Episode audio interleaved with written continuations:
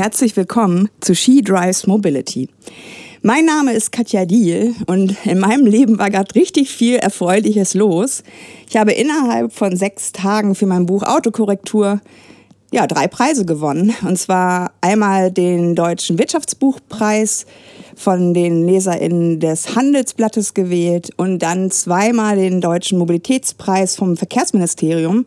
Einmal in der Kategorie Menschen und einmal auch vom Publikum gewählt große Freude. Und ich war selber ein bisschen erstaunt, wie sehr ähm, das mein Inneres beruhigt hat, was im Moment ziemlich in Aufruhr war. Erstens, weil äh, in diesem Jahr überhaupt noch gar nichts mit der Verkehrswende vorangegangen ist. Wieder mal leider. Es passiert auf Bundesebene überhaupt nichts, etwas auf Landesebene. Und ja, auf ganz regionaler Ebene bin ich ja gerade viel unterwegs mit dem Buch und treffe immer wieder Menschen, das tut auch sehr gut, die ähm, ja vor Ort selbst Sorge tragen, dass die Verkehrswende endlich startet.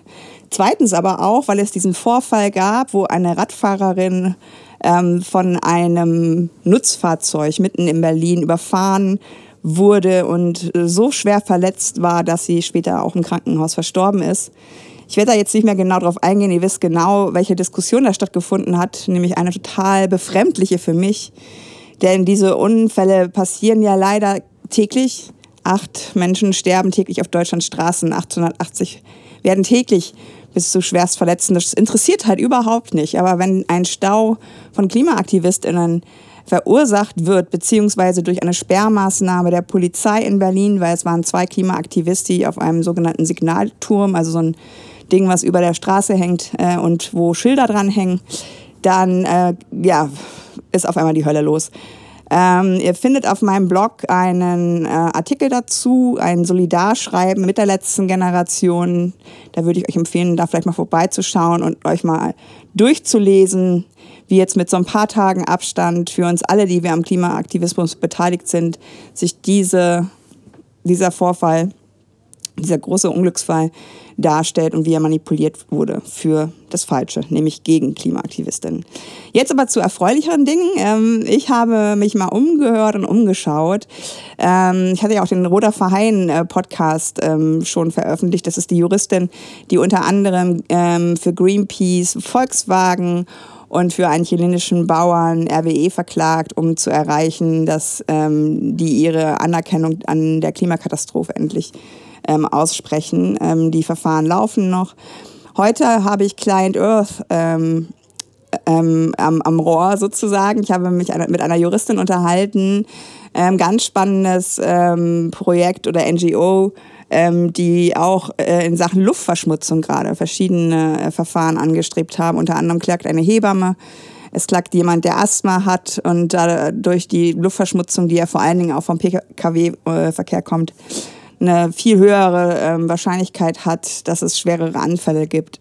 Das Gespräch zeigt nochmal auf, dass es wahrscheinlich, so bitter wie es ist, genau diesen Klageweg braucht, um Dinge zu verändern, um Dinge zu stoppen, um aus dem fossilen Hamsterrad auszusteigen. Also hört mal genauer hin, geht auf deren Webseite, macht euch schlau, ähm, was auch ihr vielleicht in den Städten und Regionen, in denen ihr wohnt, an bisher unerfüllten Plänen zur Verkehrswende habt, dass eure Städte wieder gesünder werden sollen. Gibt es vielleicht Lärm- und Luftemissionen, wo man mal genauer hinschauen könnte, ob die nicht äh, todesbedrohlich sind? Also äh, ich glaube, ein ganz guter Aufklärer ähm, dieser, dieses, diese NGO ähm, Client Earth. Viel Freude ähm, beim Hören, viel äh, Erkenntnis vielleicht auch, wie man die Dinge auch nochmal juristisch einordnen sollte. Und wenn ihr Lust habt, ähm, könnt ihr auch noch meinen wöchentlichen Newsletter bei Steady ähm, abonnieren. Da bleibt ihr auf jeden Fall auf den Laufenden, was mich gerade so umtreibt, welche Gedanken ich gerade im Kopf habe. Und jetzt viel Freude bei der neuen Folge She Drives Mobility. Ja, ich freue mich total, ähm, weil ich ja schon mit Roda Verheyen einen ähm, Podcast aufgenommen habe, der so ein bisschen in Richtung Klagen äh, für Klima, so hart wie es klingt, ähm, gegangen ist und der so ein bisschen auf der Metaebene war, weil sie ja für Greenpeace, äh, äh, für Greenpeace gegen Volkswagen und auch gegen RWE für einen äh, chilenischen Bauern äh, klagt. Und heute äh, habe ich äh, die Lea hier. Ähm, ich bin bei der Recherche auf Client Earth äh, gestoßen. Ich würde dich erstmal bitten, Lea, dass du dich als Person vorstellst und dann vielleicht auch bis, so ein bisschen die NGO, für die du tätig bist. Ja, hi. Erstmal vielen Dank für die Einladung. Genau, ich heiße Lea Mann-Klingst. Ich bin Juristin bei Client Earth in unserem Berliner Büro. Ähm, genau vom Hintergrund her habe, ist mein Background eigentlich eher Menschenrechte und Völkerrecht. Ähm, genau, dazu kommen wir vielleicht später noch, warum ich auch an diesem, an, an dem Fall mitgearbeitet habe. Ähm, Client Earth selbst ist eine Nichtregierungsorganisation, ähm, die vor über 15 Jahren in England gegründet wurde. Mittlerweile haben wir über 250 Mitarbeitende in acht Länderbüros, ähm, sind aber in über 60 Ländern aktiv und haben momentan auch, ich glaube, sowas um die 150 aktiven Fälle. Genau, wir sind ähm, wir arbeiten eigentlich ausschließlich mit dem Recht. Ähm, das heißt, es geht jetzt nicht nur um Klagen, sondern auch wir arbeiten mit äh, RichterInnen zusammen. Wir arbeiten irgendwie daran, äh, Gesetzesvorschläge zu machen. Wir arbeiten auch irgendwie mit, mit Regierung zusammen, um irgendwie Dinge zu überarbeiten. Ähm, und im Prinzip genau so im Gesamten nutzen wir das Recht einfach, um systemische Veränderungen ähm, herbeizuführen. Und Genau, und ähm, wie gesagt, vor über 15 Jahren in England gegründet. Das Berliner Büro gibt es jetzt seit Ende 2018, also jetzt seit knapp vier Jahren. Und da sind wir jetzt mittlerweile, ich glaube, sowas um die 15, 16 Leute, also sind in den letzten äh, Jahren auch stark gewachsen. Und um vielleicht nochmal so ein bisschen Überblick über die Fälle, die wir machen. Ähm, also das ist total kunterbunt. Ähm, in, in unser englisches Büro hat äh, Anfang dieses Jahres war das, glaube ich, die Klimastrategie der britischen äh, Regierung angefochten und die wurde jetzt auch gerade vor ein paar Wochen als äh, rechtswidrig ähm, befunden. Dann ähm, haben wir die Torres Strait Islanders, das ist eine, ähm, eine Gemeinde auf einer in, äh, australischen Inselkette unterstützt, die gegen die australische Regierung vor dem äh, Menschenrechtsausschuss in Genf geklagt haben. Ihr Leben auf Recht auf Kultur, äh, ihr, ihr Recht auf Leben ihr Recht auf Kultur, genau, da ging es halt um so menschenrechtliche Aspekte und die Schnittstelle Menschenrecht und Umwelt. Dann ähm, haben wir eine Überprüfung durch die Europäische Kommission ähm, der neuen EU-Taxonomie äh, unternommen. Und äh, in Deutschland, also das ist jetzt europaweit, aber auch in Deutschland machen wir viel zu, zu Kohlekraft und Kohleausstieg. Und in Europa haben wir momentan äh, 53 offene Fälle gegen Kohlekraftwerke und arbeiten mit PartnerInnen in ganz Europa zusammen, um die Entwicklung zu stoppen und zu verhindern. Ähm, genau, das vielleicht so erstmal ein bisschen als äh, Hintergrund. Kannst du so ein bisschen erzählen, was, was der Impuls war, dass das gegründet wurde? Weil es ist ja schon, äh, wenn man euch nicht kennt, erstaunlich, wie lange es euch schon gibt. Ähm, weil ähm, klar, so Leute wie, wie ich, wie, die wir da schon länger jetzt auch arbeiten in dem Bereich eine gewisse Affinität da auch haben, ähm, die wissen ja schon, dass es auch zum Beispiel äh, Grenzen des Wachstums von Club of Rome seit 50 Jahren das Buch gibt, wo eigentlich ja aufgezeigt wurde, dass wir auf dem falschen Pfad sind. Aber was war damals so der Impuls, genau das Recht auch anzuschauen und ähm, da jetzt auch wirklich eine NGO zu gründen, die hier einen Schwerpunkt hat? Also der Gründer ähm, ist Amerikaner und hat aber in London gelebt und hatte damals ähm, so festgestellt, okay, was irgendwie wie was in Amerika irgendwie, also so diese strategische Prozessführung, was in Amerika schon eher äh, präsent war oder viel genutzt wurde, hat er das Gefühl, das passiert im, in, in Europa oder zu dem Zeitpunkt in England, gerade jetzt mit Hinblick auf, auf Umwelt, ähm, nicht so viel. Und das war so ein bisschen ausschlaggebend. Das heißt, er hat das irgendwie genau selbst gegründet, so ein bisschen mit der Motivation, okay, irgendwie das gibt es hier noch nicht genug. Und so hat sich das Ganze dann halt ein bisschen ausgebreitet und natürlich seit, natürlich gibt es super viele Organisationen, die mittlerweile so arbeiten oder teilweise so arbeiten, aber das war auf jeden Fall damals für ihn so ausschlaggebend. Und ich glaube, was, was ähm, genau so ein bisschen anders ist, ist, dass wir halt wirklich ausschließlich Rechtssachen machen. Also wir machen gar nicht so viel Policy und Advocacy und solche Sachen natürlich auch ähm, aber dass der Fokus noch so ein bisschen ein anderer ist. Ich fand total spannend. Ich war auf den Sustainability äh, Days in Bozen und da war auch ein Jurist und einer, der so aus dem Hintergrund Biodiversität kommt. Und da gibt's ja jetzt auch ganz spannende äh, Strömungen, äh, ob, ob Natur eine rechtliche Person äh, sein kann, so wie es der Mensch ja automatisch ist. Wie nimmst du diese Strömung wahr? Ist das wichtig? Ich, also persönlich finde das total wichtig. Ich bin, bin da ganz bei dir. Ich finde es auch super interessant. Ich meine, es gibt ja schon super viel, international gibt schon super viel irgendwie Länder, die das anerkennen. Also zum Beispiel in Neuseeland gibt es einen Fluss. Ähm, und da ist es dann immer so, das wird im Prinzip so gehandhabt, dass dieser Fluss halt genau auch als, als äh, Rechtsinhaber wahrgenommen wird und es dann sozusagen, die nennen das Custodians gibt. Und im, im Fall von Neuseeland sind, ist das eine indigene Gruppe, die halt auch irgendwie einen besonderen Bezug zu diesem Fluss auch haben. Ich weiß, in Kolumbien gibt es, glaube ich, einen Wald oder ist es sogar vielleicht Teil des Amazonas, das äh, weiß ich jetzt nicht, aber ich weiß auf jeden Fall, dass es da äh, Wald ist und dass ja sozusagen dieses, diese, die Rechte der Natur in vielen ähm, Ländern oder Regionen der Welt, wo auch irgendwie die, die Menschen, die BewohnerInnen äh, einen anderen Bezug zur Natur haben, als wir das vielleicht tun, das ganz anders wahrgenommen wird und auch als selbstverständlich eigentlich wahrgenommen wird. Und ähm, deswegen, ich finde es total wichtig und interessant. Und ähm, um auch nochmal auf das Thema Biodiversität zurückzukommen, äh, meine KollegInnen, die zu dem Thema arbeiten, sagen auch immer so, Biodiversi die Bio Biodiversitätskrise ist sozusagen, wir haben eine Klimakrise, aber wir haben auch eine Biodiversitätskrise, die auch ganz, ganz ähm, starke halt negative Auswirkungen mit sich bringt. Und deswegen ist es, glaube ich, auch ganz wichtig, dass da, wie du gerade auch gesagt hast, momentan immer mehr passiert.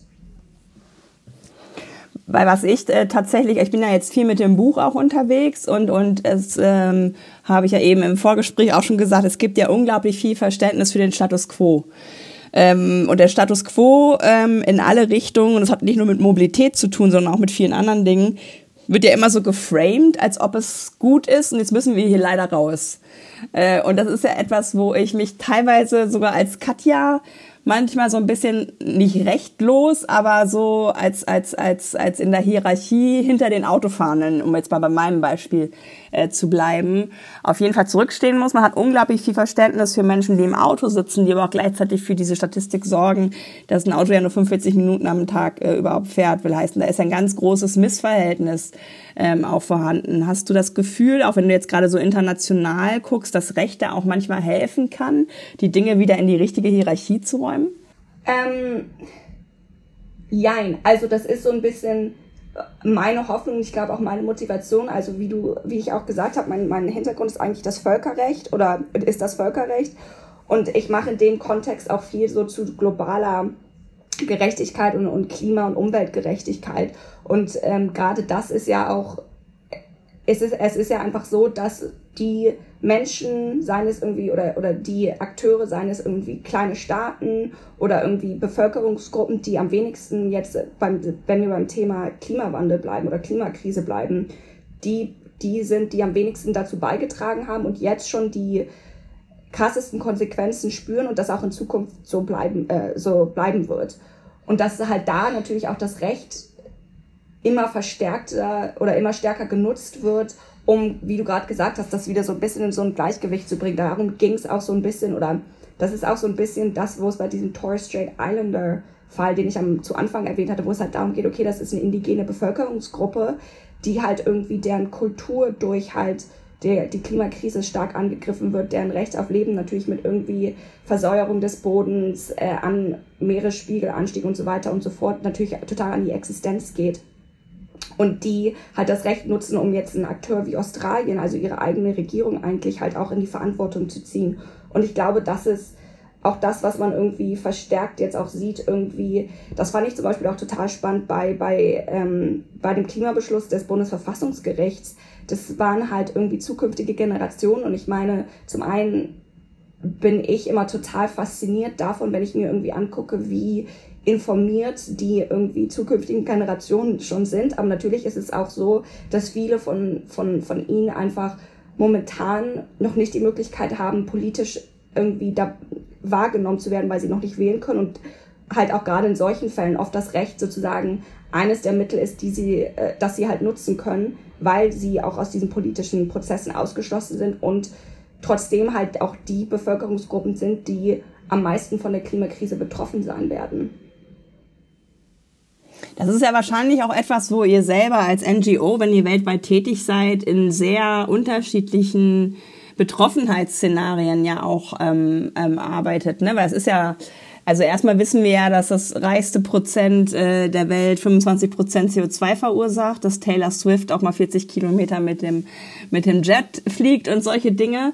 Aber wir wissen natürlich auch, dass, ähm, dass wir sozusagen auf den Schultern des globalen Südens stehen mit dem, mit dem ähm, ja, Paket der Schuld auch, dass wir, dass wir sozusagen durch unseren Konsum und unseren Hyperkonsum auch ähm, mit uns bringen? Ist das äh, etwas, wo der globale Norden eher in Richtung, äh, also gibt es da unterschiedliche Schwerpunkte, die man auch an der Landkarte ablesen kann, was da auch das Recht angeht, welche Dinge im Schwerpunkt sind? Ähm, also ich glaube, was man, was man schon sieht, ist, dass dieses Bewusstsein mit irgendwie in, in welcher Schuld wir stehen, irgendwie immer verstärkter wahrgenommen wird. Und nochmal, um auf sozusagen den internationalen äh, Kontext zurückzukommen.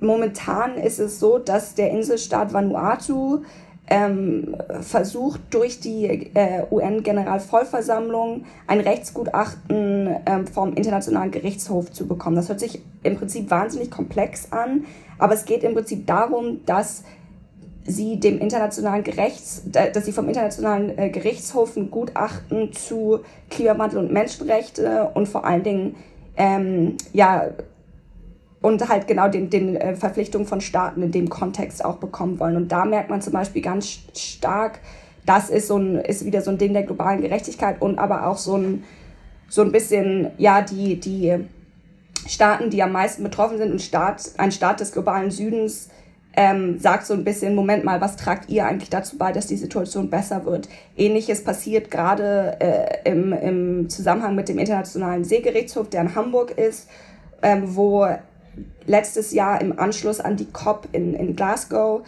ähm, Antigua äh, und Barbuda und, tu und ähm, Tuvalu, ja, zwei ähm, Staaten, so eine, das heißt die Commissions, Commission of Small Island States ähm, on International Law and Climate Change geschlossen haben, weil sie gesagt haben, hier bei diesen Weltklimakonferenzen passiert einfach nicht genug und unsere Forderungen werden nicht wahrgenommen und deswegen greifen wir auch auf die Rechtsmittel zurück. Und ich glaube, da merkt man so ein bisschen so, also was du gerade angesprochen hast, dass, dass Akteure auch im globalen Süden sagen, Moment mal, ihr hört irgendwie einfach nicht zu und uns rennt die Zeit davon. Hm. Ich glaube tatsächlich, dass das also es gibt so viele Beispiele gerade, wo man immer wieder merkt, alle wollen Verkehrswende, alle wollen äh, Klimakrise abmildern, aber wenn es dann um das Doing geht, äh, bleiben wir doch gerne alle in der Komfortzone.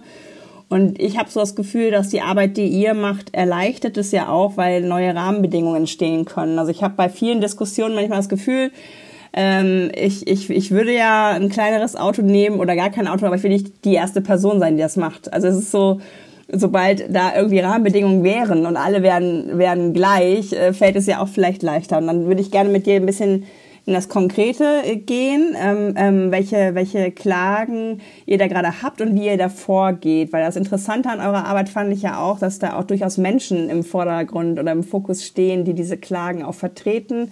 Äh, wie findet ihr die? Und es ist ja sicherlich auch äh, äh, für so Privatpersonen auch eine interessante Rolle, die die dann äh, irgendwie äh, einnehmen. Magst du das mal schildern, wie ihr da vorgeht? Voll, also genau, ich meine, es kommt halt immer auf natürlich den, äh, das Gericht an äh, und die Art der Klage an, mit wem wir zusammenarbeiten, wie wir zusammenarbeiten. Wenn es sozusagen konkret darum geht, mit äh, Einzelpersonen zusammenzuarbeiten, entstehen diese Beziehungen auf ganz unterschiedliche Art und Weise. Also wir werden angesprochen, ähm, irgendwie Leu irgendjemand, man, wir werden weiterempfohlen oder es entsteht halt irgendwie dadurch, dass man sich an gleichen Themen interessiert und dann in einen Austausch kommt. Also das ist total unterschiedlich immer.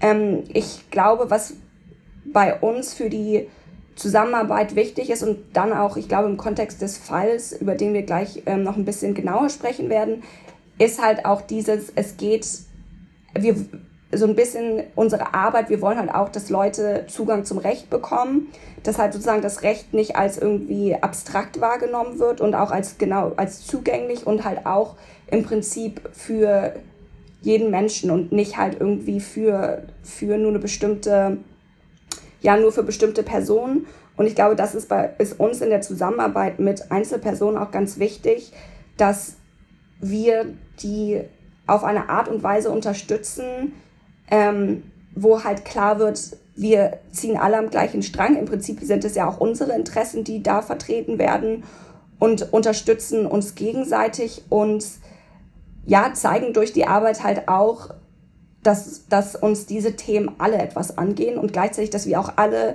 die Macht haben, da was zu tun. Und in Sachen Luftverschmutzung ist das ja tatsächlich etwas, was ich das, was ich auch sehr interessant finde, weil ähm, also erstmal ist Luft und Lärm ja gleichermaßen tödlich. Also das sind ja beides Dinge, ähm, wo ich selber auch merke, ich habe irgendwann mal äh, in so einem Vortrag in Hamburg äh, äh, gesessen, wo äh, so Bilder gezeigt worden sind von einer äh, Lunge eines einer radfahrenden Person in Hamburg, einer rauchenden Person in Hamburg und einer, die im Auto sitzt. Und das ist halt mega krass gewesen, weil die Raucherlunge und die Radfahrerlunge äh, war, war ziemlich ähnlich, weil wir ja auch den Hafen noch haben mit dem Schweröl. Also da ist richtig, richtig viel in der Luft, was, was richtig, richtig, also es ist ja auch eine Studie rausgekommen, die ziemlich unmittelbare äh, äh, Korrelation zwischen der Luftbelastung und Krebserkrankungen zum Beispiel herstellt.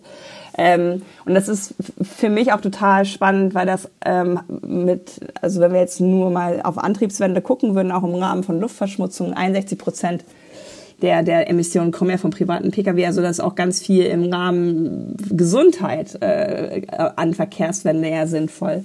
Wie seid ihr an dieses Luftverschmutzungsthema rangegangen und wie ist der aktuelle Status quo? Also dieses, wie du äh, gerade genau gesagt hast, Luftverschmutzung ist ein riesiges Problem, äh, nicht nur in Städten, sondern generell ähm, und auch in, in Europa und im Prinzip, wie wir an dieses Thema rangegangen sind oder wie jetzt auch die äh, Klage zustande gekommen ist, ähm, ist, dass vor einem Jahr, vor, im September 2021, die Weltgesundheitsorganisation, also die WHO, ähm, neue Grenzwerte veröffentlicht hat. Äh, was das bedeutet, dass sie sozusagen mit der Öffentlich Öffentlichkeit kommunizieren, das ist das Maximum, äh, Maximum an Schadstoffen, die sozusagen, ja, vertretbar ist vielleicht das falsche Wort, aber die wir einatmen können oder sollten, bevor es sehr, sehr gesundheitsschädlich wird. Und das ist halt vor über einem Jahr veröffentlicht worden und es ist seitdem in, in Deutschland relativ wenig oder eigentlich gar nichts passiert, so. Und so kam das Ganze dann ein bisschen zustande, dass genau halt so ein bisschen die, die Frage aufkam, Moment mal, es gibt diese neuen wissenschaftlichen Erkenntnisse, die äh, sich um Gesundheit drehen und wie kann es eigentlich sein, dass da nichts passiert. Und ich glaube, also ich, ähm, vielleicht jetzt um nochmal so ein bisschen den, den, den Kontext zu irgendwie Luftverschmutzung, obwohl du das jetzt auch schon mal angesprochen an, äh, hast, aber Genau, also die, die, die Empfehlung der, der äh, World Health Organization letztes Jahr hat äh, die Werte ähm, von Feinstaub und Stickstoffdioxid, äh, also von Feinstaub um die Hälfte gesenkt und um, äh, bei Stickstoffdioxid um 75 Prozent gesenkt. Ich meine, das ist echt erheblich. Ähm, und die Werte sind äh, teils bis zu fünfmal niedriger als die Grenzwerte, die aktuell, äh, aktuell in Deutschland äh, rechtlich zugelassen sind. So, und das ist natürlich... Ähm, erheblich und darum geht es dann auch genau in dieser Arbeit, ähm, um halt so ein bisschen dieses Verständnis zu schaffen, Moment mal, das, was wir hier einatmen, ist irgendwie echt giftig. Und was eine Kollegin neulich zu mir gesagt hat und was bei mir irgendwie echt hängen geblieben ist, ähm, sie hat zu mir gesagt, wenn wir wüssten, dass unser Trinkwasser giftig ist, würden wir das ja auch nicht trinken. Und Luft, bei Luft sind wir dem Ganzen halt ausgeliefert. Es ist super schwierig, dem Ganzen zu entweichen. Und ich glaube, das ist auch gerade ganz, ganz wichtig, äh, irgendwie in diesem Kontext, ähm, sich irgendwie nochmal, ja, sich dem irgendwie klar zu sein. Und wie du auch schon gesagt hast, Luftverschmutzung führt zu unglaublich vielen Krankheiten. Also ich, äh, ich weiß, bin jetzt gerade nicht ganz sicher bei der Statistik, aber auf jeden Fall irgendwie Zehntausende vorzeitige Todesfälle ähm, habe ich neulich wieder gelesen, Asthma, Krebs, Schlaganfälle, Demenz, also das alles oder vieles davon lässt sich halt auch auf irgendwie äh, ja, ungesunde Luft zurückführen. Und wie habt ihr jetzt die Person gefunden und wie findet man das Gericht und wie bereitet man sich vor? Ähm, genau, also wir haben in, in, in, dem, in, in der Bundesverfassungsgerichtsklage jetzt ähm, arbeiten wir zusammen mit der DUH und die haben genau dadurch, durch ihre sozusagen Präsenz in, in Deutschland, haben die, genau, wurden die zum Teil äh, kommuniziert, haben sich auch irgendwie an, äh, mit Verbänden ausgetauscht und so ist das dann ein bisschen zusammen äh, entstanden, so diese Verbindung auch mit äh, Einzelklägerin und dadurch, dass es halt genau dann diese Verbindung von irgendwie ähm, Luftverschmutzung und Gesundheit zu, zustande gekommen ist und halt ganz klar geworden ist oder sich herauskristallisiert hat, okay, Gesundheit sind, ist ein Grundrecht, dann war es halt klar, okay, Bundesverfassungsgericht so. Und ist es etwas, wo ihr bewusst auch an die höchste Stelle geht, ähm, um auch eine Ausstrahlung gleich für die für, für ganz Deutschland zu machen. Also weil bei bestimmten Klagen, die ich so kenne, robbt man sich ja eher von unten nach oben und ist dann eher am Ende äh, beim Bundesverfassungsgericht. Ähm, das wird, also ich bin halt, wie du merkst, ich bin zwar Tochter eines Juristen, aber ich kenne mich nicht so sehr aus mit diesen Dingen, wann man halt wirklich so weit oben eskalieren kann und wann man eher, ich sag jetzt mal, beim Landgericht anfangen muss oder so. Ähm, ist das die Relevanz des Themas, die das entscheidet? Oder wie würde, würdest du jetzt mir als Laien das erklären? Ähm, ja, ich glaube, wichtig zu sagen ist auf jeden Fall, ich bin auch keine deutsche Juristin. Ich habe äh, im Ausland studiert. aber genau, also nein, es geht dadurch, dass es halt irgendwie äh, Grundrechte sind, ist es natürlich dann Verfassung und dann macht Verfassungsgericht, also um das jetzt mal so ein bisschen heruntergebrochen, macht natürlich Verfassungsgericht auch Sinn. Und dadurch, dass uns halt dann auch in, in dem Kontext wichtig war, okay, wir wollen auch irgendwie unterstreichen, dass es hier um die fundamentalsten aller unserer äh, Rechte geht, ist natürlich dann das Bundesverfassungsgericht auf jeden Fall die richtige Anlaufstelle und wie du auch gesagt hast, geht es natürlich oder ist, hat das natürlich auch eine bestimmte Strahlkraft so und aber auch geht es natürlich darum, auch die, die Ernsthaftigkeit des Ganzen so zu unterzeichnen, unterstreichen. Und das ist, das ist ja etwas, wo, wo ich auch immer wieder, also auch im Rahmen von Mobilität, die Würde des Menschen ist unantastbar und um Mobilität zu bitten ist eigentlich würdelos, plus das Recht auf Unversehrtheit äh, dass halt Menschen, also es sterben ja acht Menschen jeden Tag im, im Straßenverkehr, 880 werden zum Teil schwerst verletzt. Sind das Dinge, wo, wo auch wir als Verkehrswendeaktivistinnen mal genauer hingucken sollten, ähm, welche, ich sag jetzt mal, Grundvoraussetzungen des gemeinsamen Lebens, und das ist ja das Grundgesetz äh, in Deutschland, ähm, festgeschrieben wurden und wie man das auf bestimmte Themenbereiche auch beziehen kann? Voll. Also ich glaube, es ist halt irgendwie, es, es, ich glaube, was halt irgendwie an dieser Klage und an der Arbeit total wichtig und auch total interessant ist, ist halt das, wenn man das sozusagen auf unsere Grundrechte runterbricht, ähm, es viel verständlicher und zugänglicher für viele Menschen ist und vielleicht auch nochmal andere irgendwie ja, Akzente setzt oder auf jeden Fall bestimmte Dinge vielleicht auch nochmal verdeutlicht und die Wichtigkeit dieser, dieser Dinge auch. Und was ich zum Beispiel jetzt im, im, im Kontext der Klage auch ganz spannend finde, ist, dass wir halt genau sieben Beschwerdeführende äh, unterstützen dürfen und einige davon halt ein, eine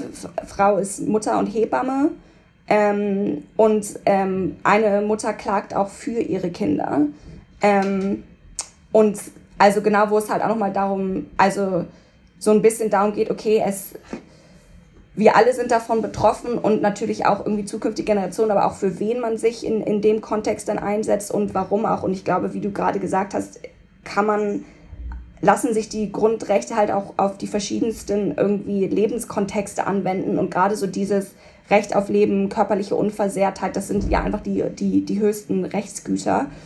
Und ich glaube, wenn man da irgendwie so, die, da kann man einfach die Verbindung zu ganz, ganz vielen Themen finden und ich glaube gerade irgendwie jetzt auch bei, bei vielleicht in, in, in vielleicht verschiedenen Kontexten, wo man auf Widerstand stößt, sind das, glaube ich, Dinge, die man immer wieder ganz gut hervorheben kann und sagen kann, Moment mal, aber das Recht auf Leben, du möchtest ja auch irgendwie bestimmte Rechte haben und du möchtest ja auch irgendwie dein Leben auf oder dein Recht auf äh, körperliche Unversehrtheit schützen. Und ich glaube, das ist, ja, ich glaube, das ist auch immer so ein ganz, ganz guter Punkt, wo man sich dann auch auf, irgendwie wieder auf, auf, äh, ja, auf das gemeinsame Ziel fokussieren kann oder vielleicht auch Gemeinsamkeiten finden kann. Was ist dann das Ziel? Also was ähm, also was greift ihr sozusagen an und was soll am Ende da stehen, dass, also, dass auch vielleicht Handlung dann erfolgt? Also ganz konkret, was wird durch diese Klage angegriffen, ist, dass einfach die Grenzwerte, die in vielen Städten erreicht werden, ein Vielfaches über den Grenzwerten ähm, liegen, die von der äh, WHO empfohlen werden. Und das hat halt ganz äh, krasse Auswirkungen auf äh, die Rechte der Beschwerdeführenden. Nur mal, um, um, um irgendwie ein paar Statistiken zu nennen. Eine der Beschwer Beschwerdeführenden lebt in München ähm, und ähm, der, er selbst leidet an Asthma, heißt, er verlässt sein Haus oft nur mit Atemmaske. Ähm, die, die Messstation, die in Nähe seiner Wohnung äh, sich befindet, äh, da wurde insgesamt an über an 360 Tagen letztes Jahr die Empfehlung der WHO überschritten. Ähm, und dann am Tag mit der höchsten Belastung äh, hat er äh, ein Risiko, ein das Risiko erhöht sich für ihn um 106,4 Prozent einer Verschlimmerung seines Asthmas. Ähm, dann zum Beispiel bei, bei der Frau, die ich vorhin erwähnt habe, die, die Hebamme ist, ähm, ihr Risiko an Lungenkrebs zu erkranken erhöht sich an irgendwie den, ähm, den dreckigsten Tagen äh, um 18,4 Prozent. Ähm, und dann bei, bei, bei der ähm, Mutter, die für ihre Kinder klagt, ähm, ist das Risiko an Asthma zu erkranken um 36,4 äh, 36, Prozent erhöht und äh, Lungenentzündung sogar 84 Prozent. Also das sind wahnsinnige Statistiken und ich glaube, darum geht es in dem Fall, einfach das mal vor Augen zu führen und zu sagen, Moment mal, das ist irgendwie, also das, das Recht auf Leben und körperliche Unversehrtheit ist hier ganz stark angegriffen und darum geht es so ein bisschen. Erstmal das überhaupt hervorzuheben und wie ich auch vorhin schon gesagt habe, vielleicht das Ganze auch nochmal zu verdeutlichen und auch ein bisschen zu veranschaulichen, weil ich glaube so, wenn man halt irgendwie über Stickstoffdioxid oder Feinpartikel spricht und Luftverschmutzung, das hört sich irgendwie immer so abstrakt an und Grenzwerte und Emissionsschutzgesetze und aber im Endeffekt einfach das Ganze mal herunterzubrechen und zu sagen, hey, darum geht es uns alle was an und was, was sind wir eigentlich tagtäglich für irgendwie Gefahren auch dadurch ausgesetzt und das ist so ein bisschen so eines der Ziele. Natürlich geht es, im Prinzip geht es jetzt darum, im Endeffekt, dass die Bundesregierung ähm, ja ihren, ihren Pflichten zum Schutze äh, der BundesbürgerInnen nachkommt. Und ich glaube, was irgendwie wichtig ist, da hervorzuheben, ist halt, dass sozusagen, wie es dann im Endeffekt geschieht, liegt im Ermessen des äh, Gesetzgebers. Also wir, wir machen da keine Vorschriften. Es gibt da irgendwie äh, einiges, was da passieren kann und muss. Ähm, aber es, das Wichtige ist halt, es muss was passieren und darum geht es. Das heißt, wir könnten den Druck erhöhen, weil ähm, wenn ich jetzt mal so ganz ehrlich bin, äh, mit dem 1,5 Grad Limit, was ja viele auch als 1,5 Grad Ziel missdeuten, eigentlich müssen wir ja drunter bleiben, ähm, ist, die, ist die Bilanz ja auch nicht so die beste, würde ich jetzt mal sagen, ganz vorsichtig. Also da haben wir diesen Pariser Klimavertrag unterschrieben, haben gesagt, wir bleiben auf jeden Fall unter diesen, dieser ähm, Temperaturerhöhung und wir haben auch als globaler Norden eine hohe Aufgabe. Also ähm, da habe ich ja ähm, auch ähm, mit dem ähm, Datenjournalisten von der Zeit so ein bisschen drüber gesprochen, dass, dass das eigentlich sehr konkret in dem Sinne ist, dass wir mal da ja auch jetzt ähm, ja, Handlungsanweisungen gehabt hätte. Äh, in einigen Ländern funktioniert das. Ähm, da werden zum Beispiel Infrastrukturprojekte wirklich darauf geprüft.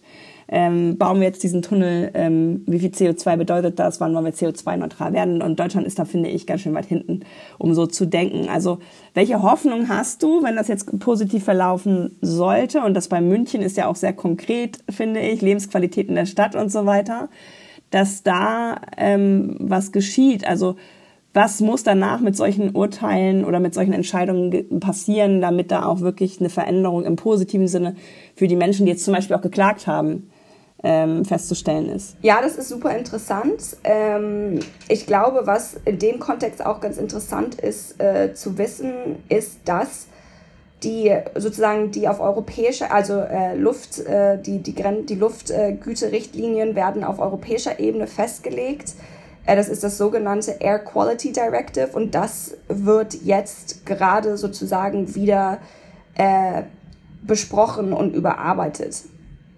Wir alle wissen aber auch, dass äh, europäische Prozesse sehr, sehr lang sein können. Und ich finde, was halt deutlich wird durch die Klage in Deutschland und gestern ist auch eine ähnliche Klage in Belgien eingereicht worden, dass halt auch ja, die Bürgerinnen sozusagen damit zeigen, hey, wir passen auf und äh, erwarten, haben auch bestimmte Erwartungen an unsere Regierenden so.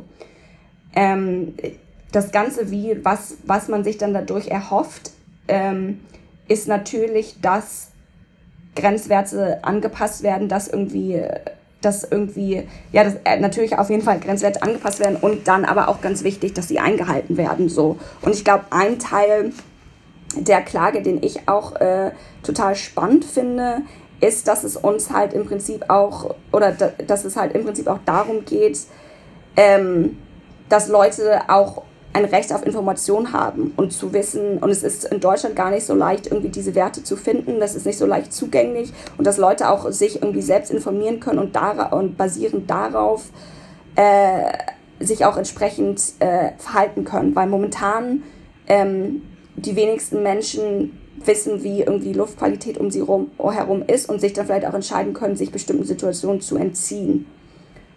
Und es geht halt auch so ein bisschen darum, okay, es ist auch wichtig, dass, dass äh, Politik und Rechte auf Wissenschaft basieren und dass man das als Bürger und Bürgerin dann auch überprüfen kann und sagen kann, Moment mal, irgendwie passiert hier doch einiges nicht. Und ich glaube, dass es gibt irgendwie verschiedene ja, wie so verschiedene Stränge oder verschiedene mögliche ähm, Konsequenzen des Ganzen. Und wie ich schon gesagt habe, was dann im Endeffekt passiert, ist, ist liegt im irgendwie, ja, hat dann mit, auch mit der Politik zu tun, aber da gibt es natürlich ganz viele unterschiedliche irgendwie Maßnahmen, die da zusammen passieren müssen, damit die Werte auch irgendwie dementsprechend dann gesenkt werden. Total spannend. Vor allen Dingen finde ich tatsächlich, also auch durch, durch diese Bundesverfassungsgerichtsgrundlage, ähm, die wir jetzt ja haben, dass wir zukünftigen Generationen keinen äh, Schaden ähm, ähm, ja, antun dürfen mit den Entscheidungen, die wir heute treffen.